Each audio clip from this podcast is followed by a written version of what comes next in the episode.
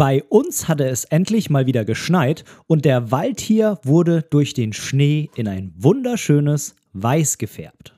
In der heutigen Folge spreche ich über das Thema Waldfotografie und gebe dir wertvolle Tipps mit auf den Weg.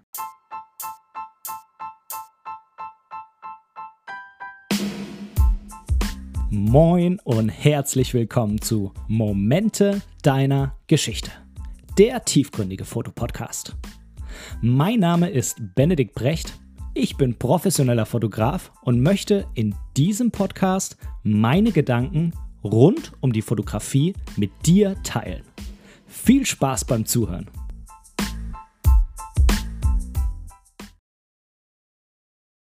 Hallo Welt, hallo Internet und hallo du. Es ist Dienstagabend und es ist für mich insofern eine kleine Premiere, als dass ich mich in einer Arbeitswoche, an einem ganz normalen Arbeitstag, abends um 10 vor 7 nach der Arbeit noch hinsetze und diese Folge für dich aufnehme. Bisher war es ja so, dass ich die Folgen immer im Urlaub oder in einer Homeoffice-Woche aufgenommen habe. Aber jetzt ist es eben so, dass ich wieder ganz normal arbeite aber die Folgen müssen natürlich trotzdem irgendwann eingesprochen werden. Und das ist jetzt heute, an diesem Dienstag, dem 12. Januar, der Fall.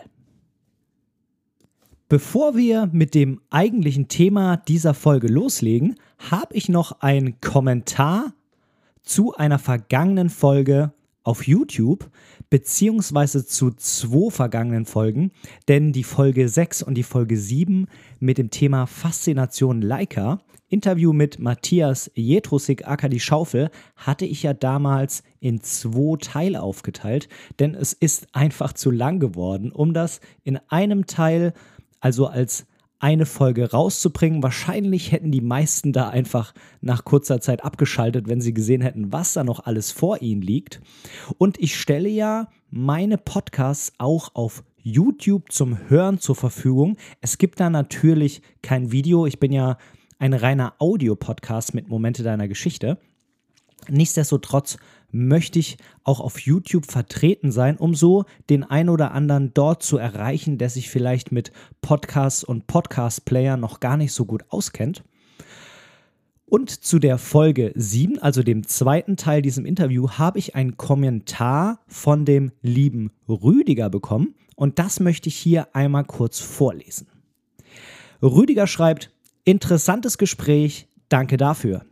Zum Leica-Look kann ich eine kleine Aussage weiterleiten. Eine Fotofreundin von mir hat nach meinen ersten Bildern mit meiner damaligen Leica M240 folgenden Satz gesagt. Hast du eine neue Kamera? Deine Bilder sehen jetzt so dreidimensional aus. Das Objektiv damals war ein 50er Summicron aus dem Jahr 1970. Ich glaube, diese Bewertung beschreibt das Thema ziemlich gut. Lieber Rüdiger, vielen Dank für das Lob. Ich habe das sehr gerne ähm, geführt, das Gespräch mit Matthias. Ihm hat es auch wirklich sehr viel Spaß gemacht. Und äh, ja, irgendwie, du hast da auch nochmal ein Thema angesprochen, was mich auch einfach nicht mehr loslässt mit diesem Leica-Look oder generell einfach das Thema Leica. Und ich habe da auch irgendwie das Gefühl, dass da noch irgendwas irgendwann einmal kommt. Ähm, ich habe so ein paar Ideen, aber ob das dann am Ende auch wirklich so stattfinden kann, weiß ich noch nicht. Aber so viel dazu noch abschließend. Das Thema Leica lässt mich auch irgendwie einfach nicht los.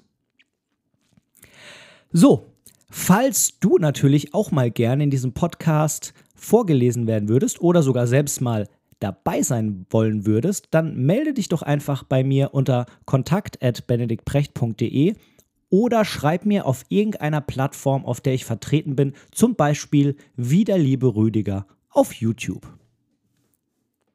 Kommen wir jetzt zum eigentlichen Thema von heute, nämlich dem Thema Waldfotografie. Ja, viele, viele sagen, dass Waldfotografie tatsächlich eine der schwierigsten Teilbereiche in der Landschaftsfotografie ist und dem kann ich nur beipflichten. Auch ich habe da sehr große Herausforderungen, muss ich sagen. Also auch ich tue mir sehr, sehr schwer, den Wald so zu fotografieren, dass ich mit meinen Fotos zufrieden bin. Und das ist vor allem deshalb so schade, dass das anscheinend einfach so schwierig ist, weil circa ein Drittel der deutschen Landfläche bewaldet ist. Das heißt, wir haben einfach sehr viel Wald in Deutschland und dementsprechend wohnen auch einfach viele, viele Menschen ganz in der Nähe von dem Wald. Und ja, es wäre doch einfach schön, wenn man den auch toll fotografieren könnte. Der Wald an sich hat eine sehr, sehr große Bedeutung für uns in Deutschland auf jeden Fall.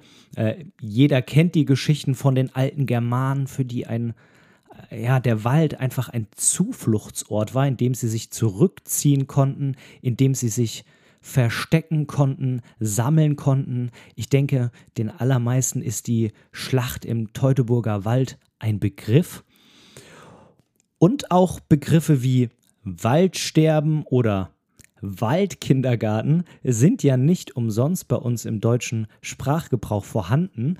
Die zeigen einfach ganz klar, was für einen Stellenwert der Wald in unserer Kultur für uns hat. Auch wir wohnen direkt hier äh, an einem Naturschutzgebiet und meine Frau und ich gehen natürlich auch ziemlich oft dort spazieren, denn oft hat man ja vielleicht auch nur noch ein, zwei Stunden Zeit, bis es dunkel wird.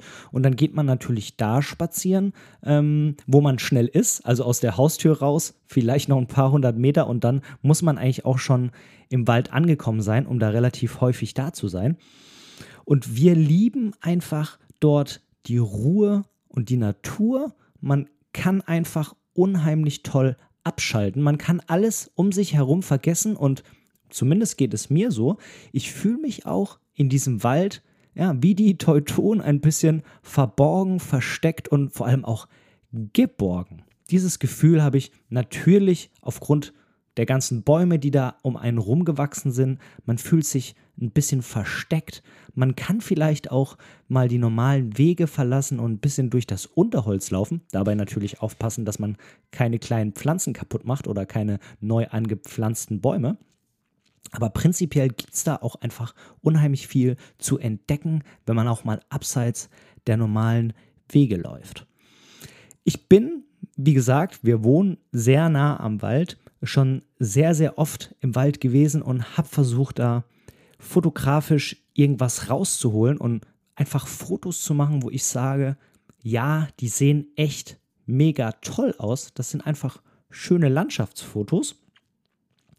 Ich habe da irgendwann auch schon angefangen, an mir zu zweifeln und habe gesagt, ja, ich weiß, manche Landschaftsfotos, die ich mache, die sind echt super, aber Wald und ich, n -n, wir können einfach nicht. Ich konnte es aber dann doch wieder nicht lassen äh, und habe es dann wieder probiert. Die Frage ist, woran liegt das?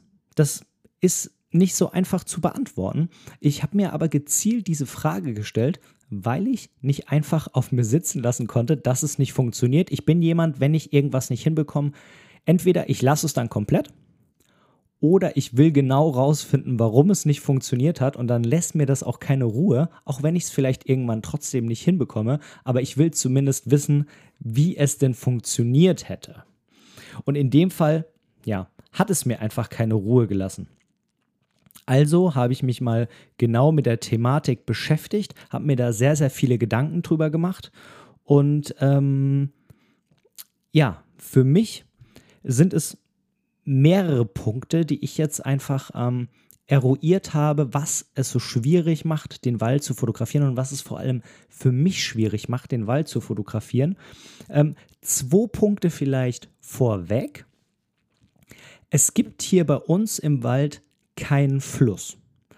Denn ein Fluss ist natürlich immer ein sehr, sehr, ja, gutmütiges Motiv. Da kann man tolle Sachen mitmachen. Da kann man Langzeitbelichtungen machen.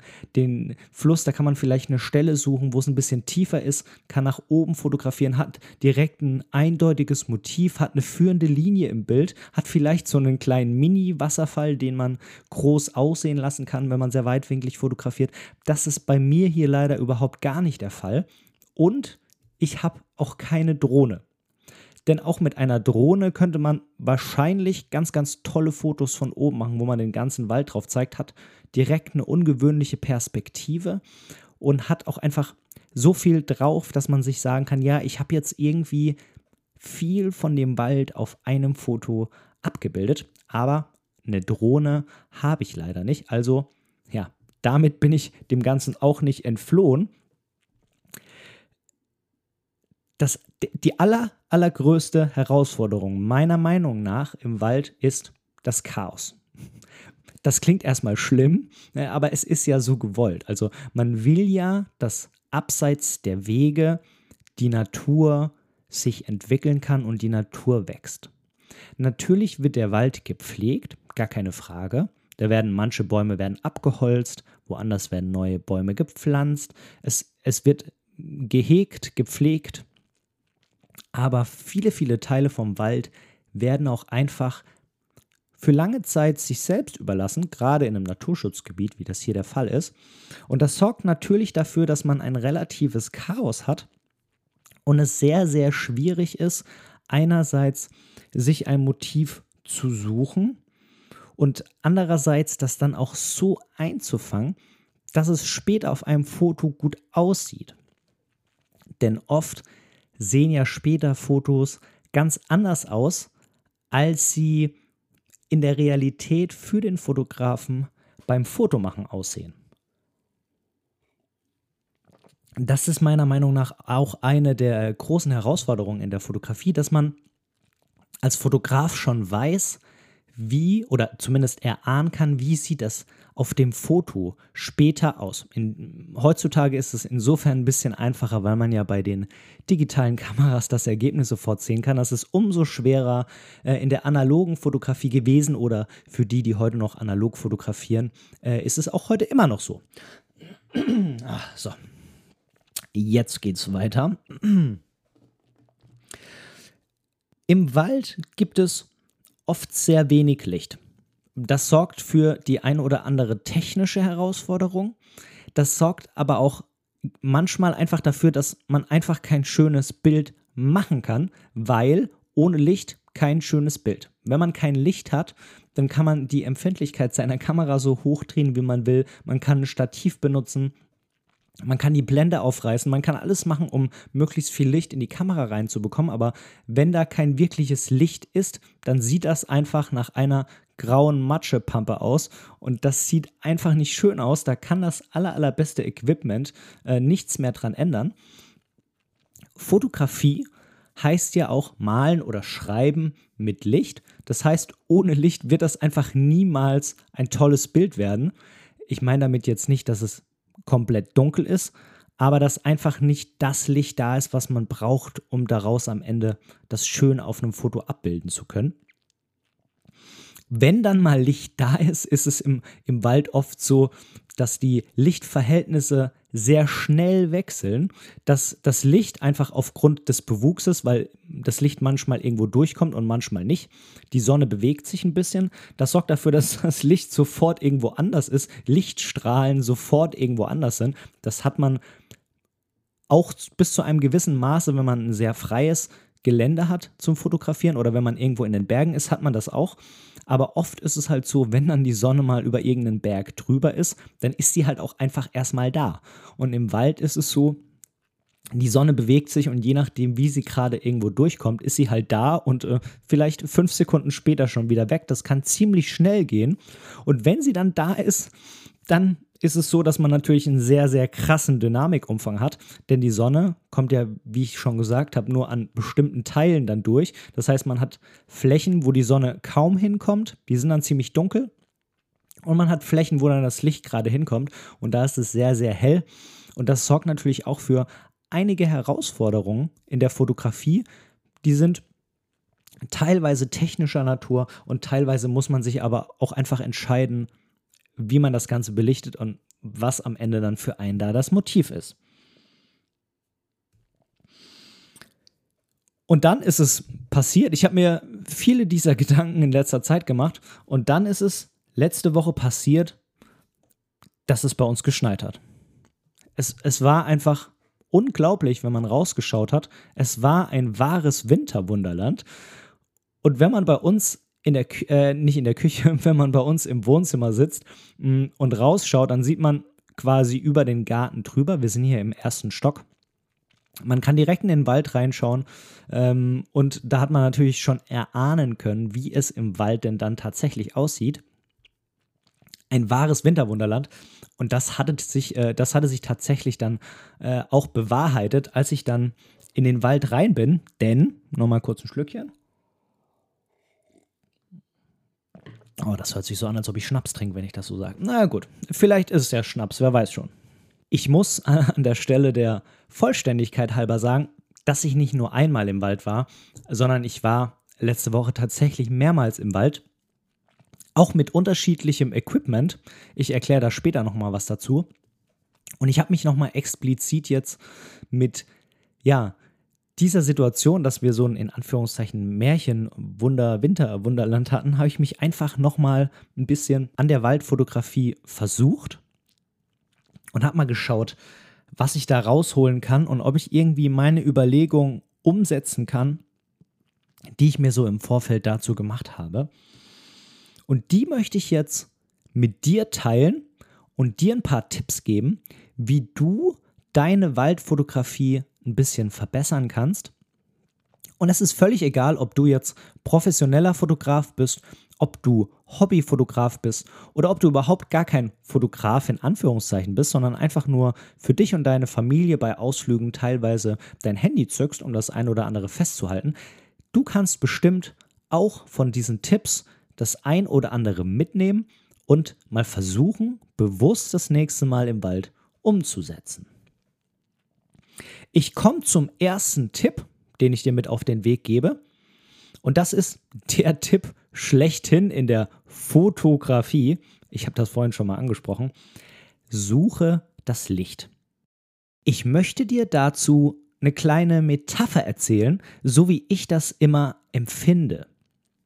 Stell dir einfach vor, du bist in einem Theater und auf der Bühne stehen vielleicht so ein paar Requisiten rum, aber du siehst keine Menschen auf dieser Bühne.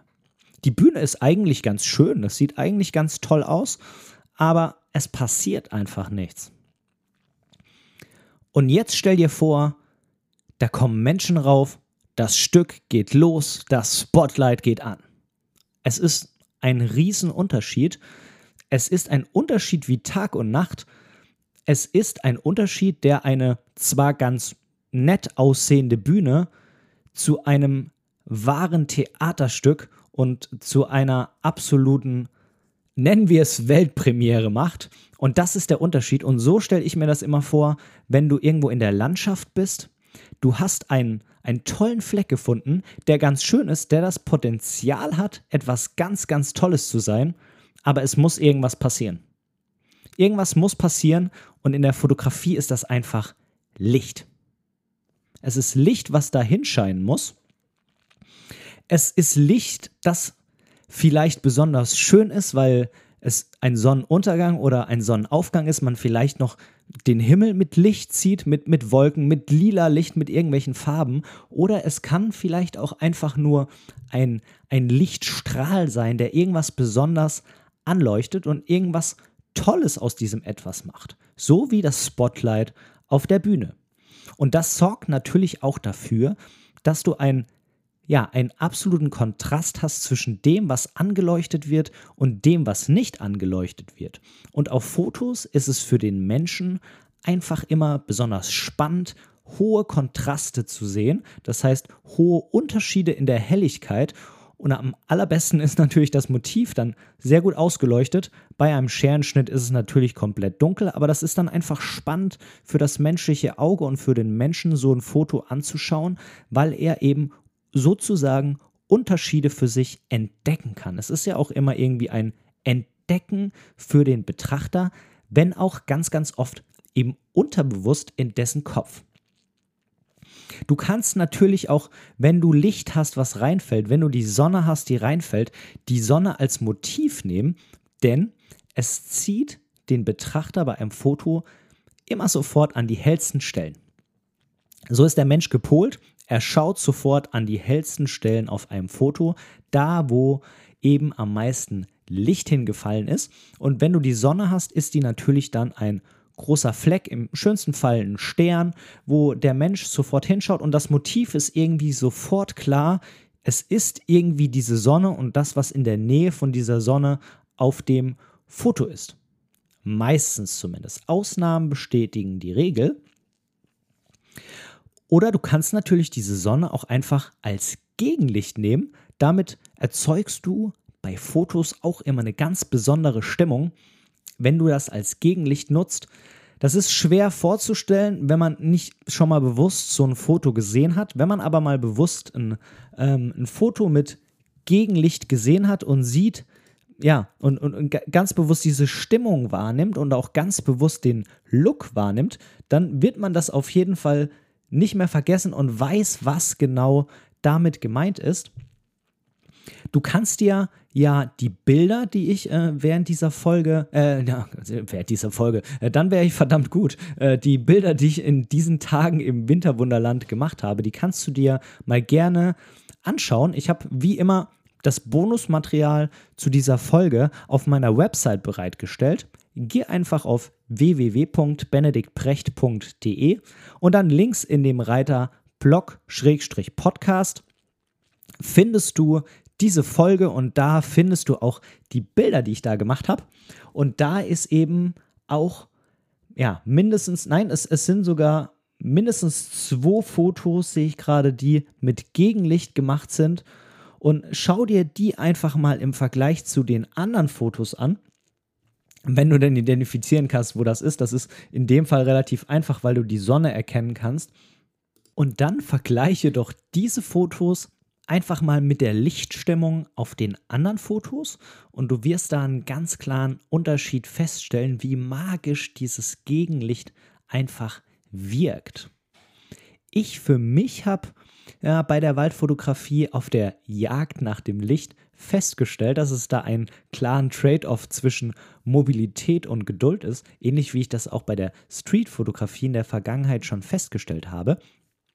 Es ist irgendwie wichtig, ja, zu spüren, ob es sich lohnt, an einem Ort nochmal länger zu warten, ob da nochmal das Licht stärker kommt oder wiederkommt oder ob es sich nicht lohnt, da zu warten und weiterzuziehen. Ich kann das gar nicht genau in Worte fassen, woran man das merkt, woran man das nicht merkt. Vielleicht lese ich da irgendwie unterbewusst das Licht und nehme das wahr. Ich kann es ehrlich gesagt gar nicht genau sagen, aber irgendwie funktioniert es meistens. Das war der Tipp 1 von mir. Und jetzt wollen wir zweimal zum nächsten Tipp gehen, nämlich dem ja, welche Überraschung, den Tipp 2. Den habe ich genannt, vergesse nicht die Waldränder, Wege und Lichtung. Ja, der Wald besteht natürlich aus viel mehr als nur aus Bäumen, Sträuchern und Gebüsch. Zum Wald gehören auch die Waldränder, die Wege und die Lichtungen dazu. Und dort findet man natürlich auch immer sehr, sehr spannende Dinge zum Fotografieren. Mit den Waldrändern hast du die Möglichkeit, den Wald von außen zu fotografieren oder aus dem Wald raus zu fotografieren. Und gerade bei Waldrändern oder auch bei Lichtungen hast du sehr, sehr viel Licht, was von außen dahin scheint. Das sorgt natürlich per se dafür, dass du da sehr viel häufiger eine schönere Lichtstimmung hast als irgendwo mitten im Wald. Und wie auch Wege bilden die einfach eine natürliche Abgrenzung zu diesem Chaos, was du ansonsten im Wald hast. Du kannst zum Beispiel so einen Weg oder auch so eine Waldkante als führende Linie in deinem Bild mitverwenden. Und auf einer Waldlichtung hast du, wenn da zum Beispiel ein Baum steht, den ganz klar als einzelnes Motiv, weil, als, äh, weil halt außenrum erstmal kein anderer Baum kommt. Das ist ja im Wald normalerweise auch nicht der Fall ja, für mich hat sich irgendwie, wenn ich das mal mit der Porträtfotografie vergleichen will, haben sich diese Dinge wie eine Waldlichtung oder ein Weg so ein bisschen als ja, Porträt im Umfeld dargestellt. Also du hast irgendwas porträtiert, was auch sozusagen mit raussticht, aber du hast eben alles, was außenrum noch mit dabei ist, mit auf dem Foto drauf. Kommen wir zum Tipp Nummer 3. Und du merkst schon, die Tipps werden jetzt etwas kürzer als der erste Tipp, denn der erste Tipp war ja auch der Tipp schlechthin in der Fotografie, nämlich äh, die Suche nach dem Licht. Und jetzt kommen wir zum Punkt Nummer 3 und den habe ich genannt Details und Perspektive. Wir neigen ja sehr, sehr schnell dazu, dass wir die Kamera einfach vor unser Auge halten, durch den Sucher schauen oder auf den Bildschirm, aber die Kamera einfach auf Augenhöhe haben. Und das werden oft schöne Fotos, aber es geht einem natürlich einfach ganz, ganz viel verloren, was zum Beispiel über einem ist oder was unter dieser normalen Sichtlinie ist. Oft sind auch Dinge auf dem Boden, die von oben fotografiert werden, einfach nicht toll in Szene gesetzt. Deshalb ist mein Tipp für dich, das, was ich auch für mich rausgefunden habe, wechsle zum Beispiel mal die Perspektive. Geh zum Beispiel mal nach ganz, ganz unten auf den Boden, ganz flach. Es hilft dir natürlich, wenn du ein Klappdisplay hast oder wenn du deine Kamera mit dem Handy verbinden kannst und äh, dementsprechend das Handy einfach ja, oben hast, da drauf guckst und die Kamera unten bewegen kannst. Denn da unten auf dem Boden erschließt sich nochmal erstens eine ganz andere Welt. Das heißt, du kannst viel, viel näher an die Dinge am Boden rangehen und die von der Seite fotografieren.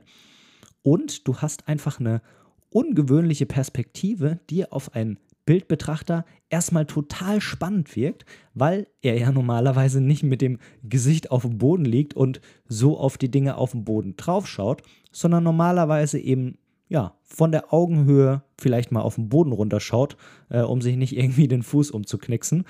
Und äh, dementsprechend ist das schon mal per se eine sehr, sehr interessante Perspektive.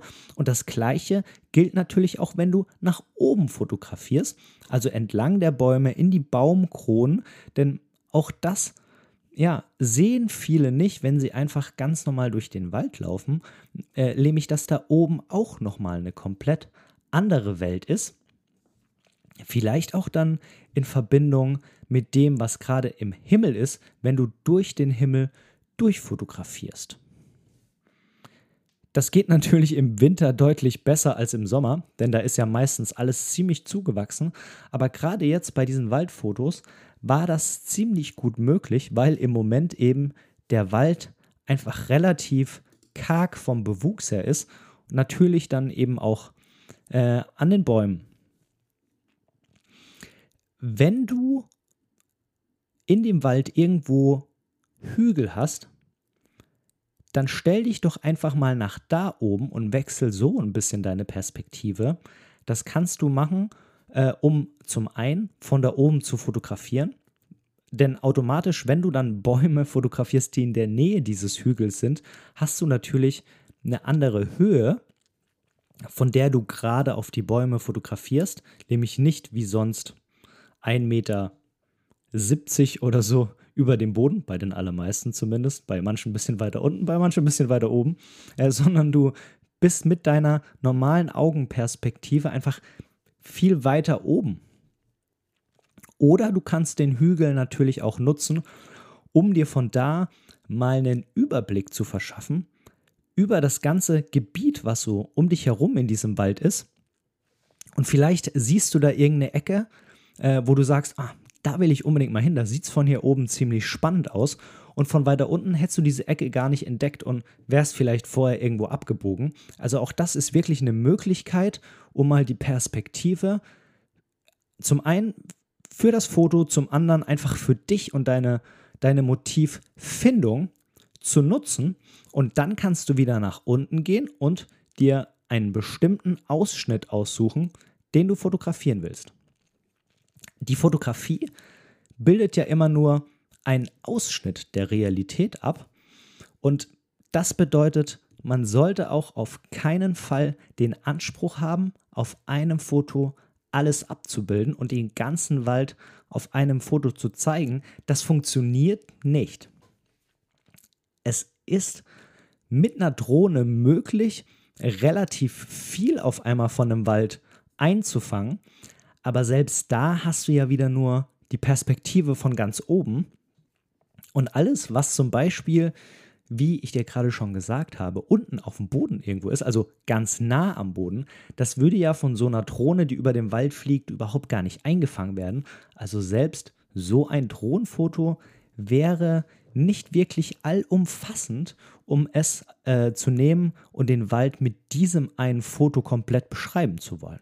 Sieh den Wald doch einfach als Person, die du porträtieren willst mit einer Bildstrecke. Und um eine Person auf Bildern darzustellen, ist eigentlich klar, dass das nicht mit nur einem Foto wirklich funktioniert, denn mit einem Foto kann man keinen Menschen mit allen seinen Facetten abbilden.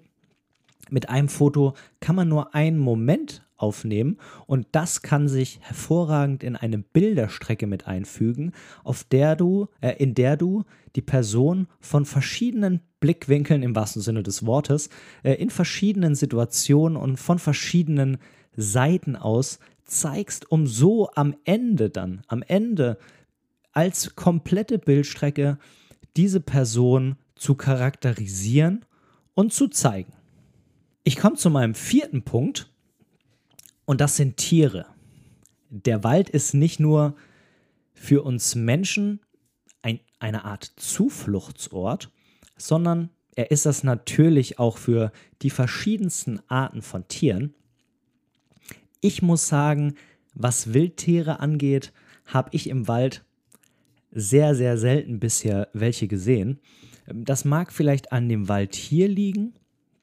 Das mag vielleicht auch einfach daran liegen, dass viele Tiere nachtaktiv sind und ich nachts normalerweise nicht im Wald unterwegs bin. Aber ich habe zum Beispiel dann eben Tierspuren im Wald gefunden und habe dann die aufgenommen. Ein Foto kann ja auch einfach dadurch spannend sein, dass es irgendwas andeutet, was dann am Ende aber gar nicht da ist und so die Fantasie und ja, generell das Gehirn eines Betrachters anregt, sich Gedanken zu machen, was da denn fehlt. Und in dem Fall äh, sieht man die Spuren und denkt sich sofort, hm, waren das mehrere Tiere? War das ein Tier? Was für ein Tier war das vielleicht? Kann man es vielleicht doch noch irgendwo weiter hinten im Foto erkennen? Und so kannst du auch, ja, obwohl Tiere nicht wirklich da sind, diesen Aspekt in deinen Fotos mit aufnehmen.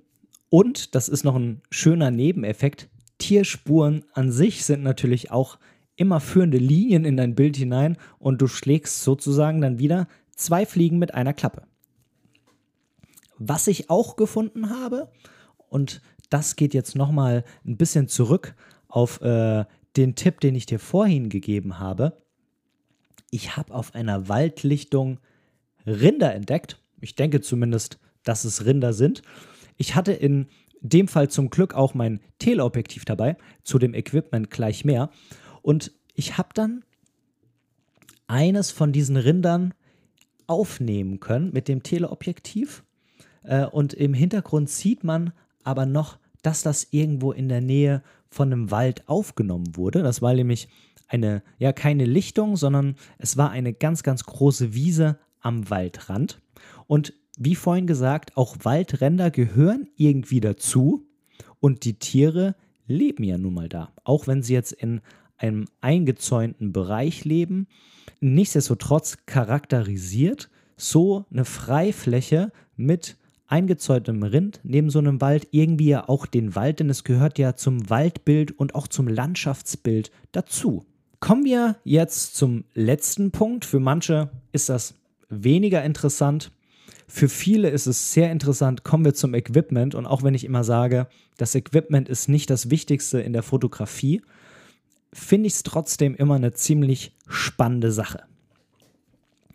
Wenn du meine letzte Folge gehört hast, nämlich die Folge Nummer 8, dann weißt du, dass ich prinzipiell ein ziemlicher Fan von Festbrennweiten bin.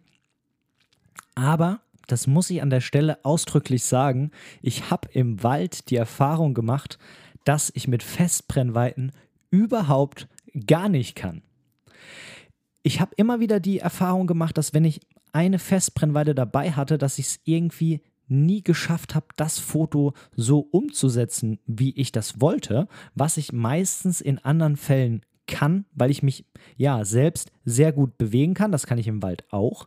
Aber ansonsten kann ich irgendwie immer gut entscheiden, was will ich mit aufs Foto haben und was nicht. Und im Wald ist es oft so, wenn ich dann meinen Bildausschnitt so gefunden habe oder das Motiv so drauf habe, wie ich das will, dann ist da entweder zu viel mit einer Festbrennweite drauf oder zu wenig.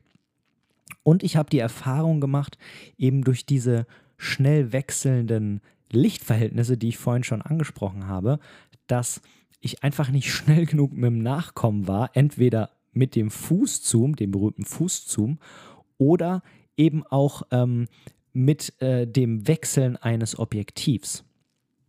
Das hat einfach dafür gesorgt, äh, dass ich mal wieder mit meinem äh, 3518, ne, du weißt, mein Lieblingsobjektiv, hör Folge 8, mh, äh, unterwegs war im Wald und einfach, ja, nicht die Bilder hinbekommen habe, wie ich sie wollte. Ich habe, denke ich, ein paar ganz gute geschossen, aber irgendwie war ich nicht wirklich zufrieden damit. Also habe ich dann beim zweiten Mal äh, mein Kit-Objektiv mitgenommen. Du wirst jetzt sagen, Kit-Objektiv, äh, der Ben hat doch so teures Equipment. Warum nimmt er sein Kit-Objektiv mit? Ja, ich habe halt nicht so ein variables Objektiv für meine Canon EOS R. Also habe ich mich entschieden, dass ich wirklich die 200D mitnehme und da das Kit-Objektiv. Und ich hatte an dem einen Tag auch noch ein äh, Teleobjektiv für die 200D mit eingepackt. Die beiden Objektive sind für die Brennweiten, die sie abbilden, aufgrund der nicht ganz so tollen Blende und aufgrund dessen, dass es APS-C ist, relativ klein. Also ich konnte die beiden Objektive locker flockig mitnehmen. Das Kit-Objektiv auf der Kamera, das Zoom-Objektiv in der Jackentasche. Das wäre jetzt bei dem großen Zoom für die Vollformat nicht einfach so gegangen. Und ja, ich habe das Zoom tatsächlich, das große Zoom tatsächlich nur benutzt, um die Rinder, die ich angesprochen habe, zu fotografieren. Und für den ganzen Rest habe ich tatsächlich mein Kit-Objektiv genutzt. Das ist ein 18 bis 55, ich meine 4.0 bis 5.6 an APS-C, also umgerechnet ungefähr ein 2870 mit Blende 4.056, was die Lichtstärke angeht. Und was das Bokeh angeht, ist natürlich dann nochmal hier mal Faktor Ken 1,6. Aber ich muss sagen, ich kam damit wirklich super klar. Das liegt natürlich auch daran, dass, wie gesagt, im Moment einfach nicht so viel Bewuchs oben auf den Bäumen ist und dementsprechend relativ viel Licht da war. Natürlich nicht immer so, wie ich es wollte. Das Thema Licht hatten wir vorhin ja schon. Ähm, aber was so die Grundhelligkeit anging, war das natürlich einfach deutlich einfacher, als es im Sommer mitten im Wald ist. Ich bin damit wirklich super klar gekommen. Das heißt, die allermeisten Bilder, die du ähm, als Bonusmaterial auf meiner Website findest, sind tatsächlich mit dem 18 bis 55 gemacht. Ein kleiner Anteil noch mit dem 35 und das eine Bild mit den Rindern eben mit dem, ähm, was ist das? Ein 55-250 an APS-C. Also ein, ein Telezoom. Fertig.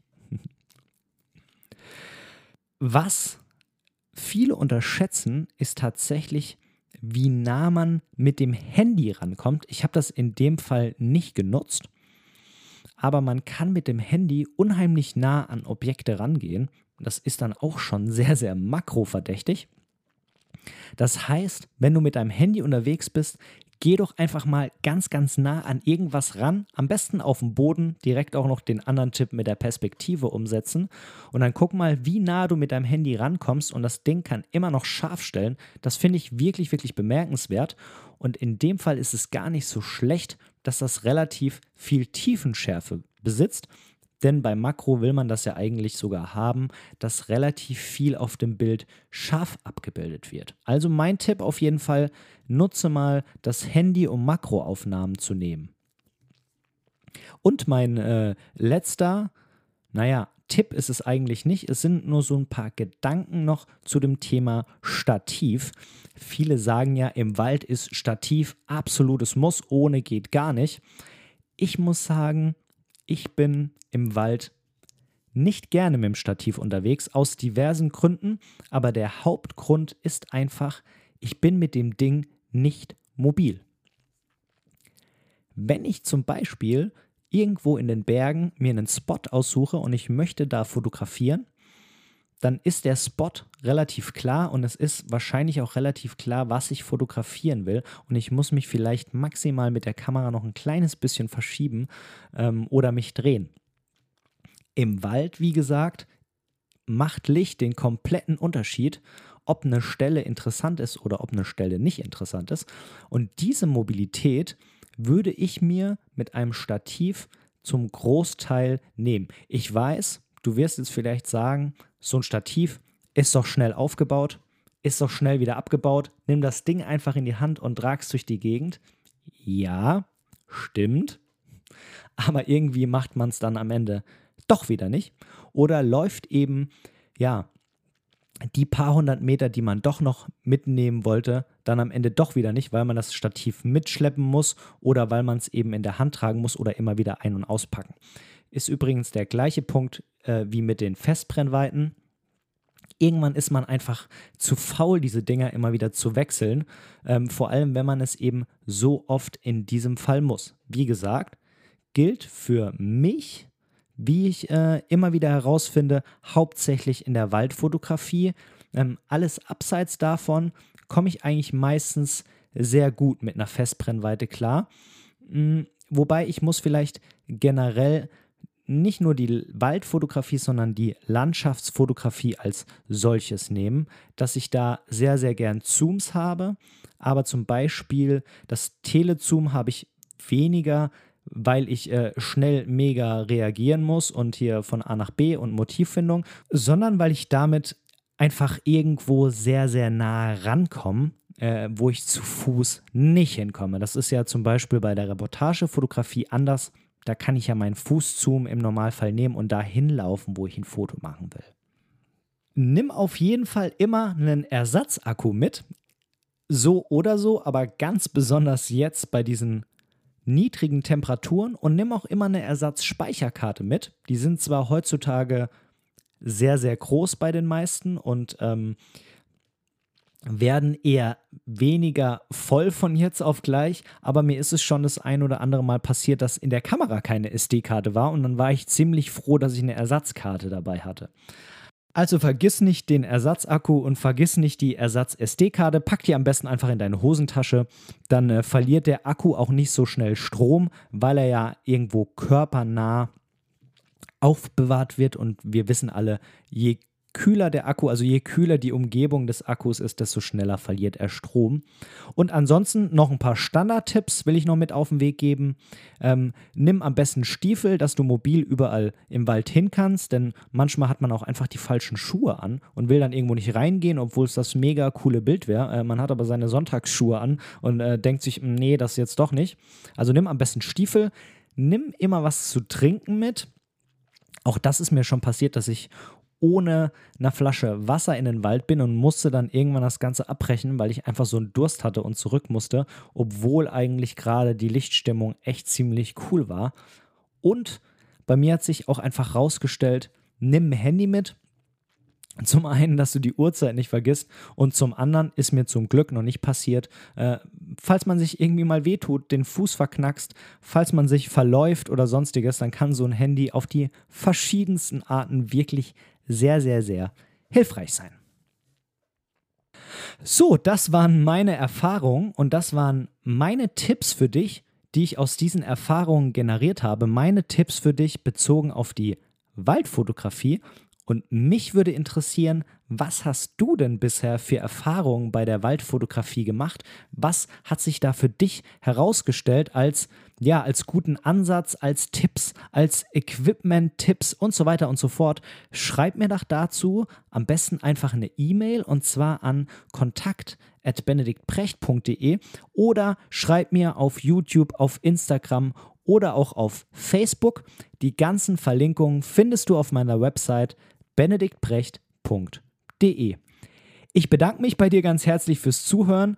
Vielleicht gehst du ja demnächst wieder mal in den Wald und fotografierst. Ich würde mich auch über Bilder freuen. Einfach mir zusenden. Vielleicht schaffen sie es in die nächste Sendung. Bis zum nächsten Mal. Dein Ben. Tschüss. Und jetzt möchte ich noch kurz zu einem anderen Punkt kommen, der mir sehr am Herzen liegt.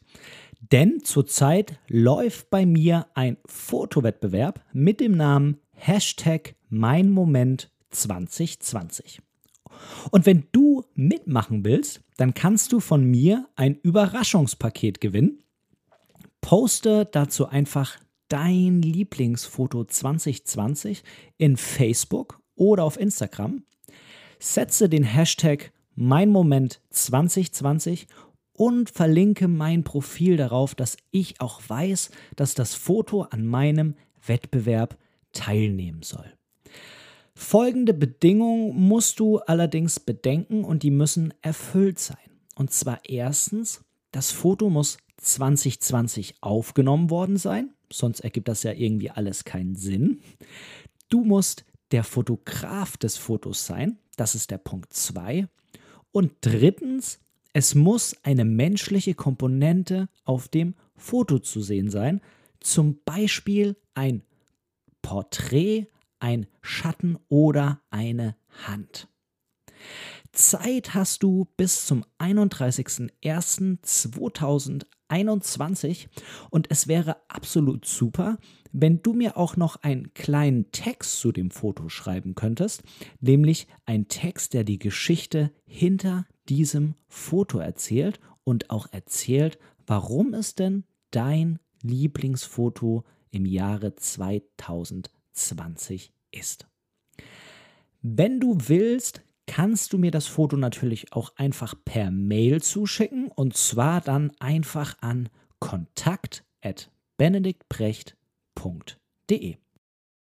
Ja, sowohl der Gewinner als auch das Foto werden dann von mir veröffentlicht und ich versende dann das Paket an dich, falls du gewonnen hast. Der Rechtsweg ist natürlich bei diesem ganzen Wettbewerb ausgeschlossen.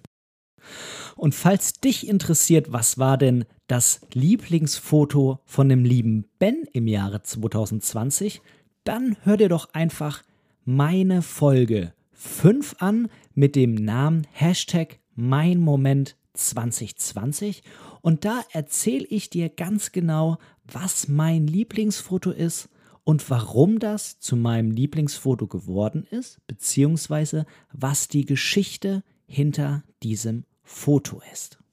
Also, ich hoffe, auch du machst bei diesem Wettbewerb mit und ich drücke dir ganz fest die Daumen, dass du am Ende gewinnst.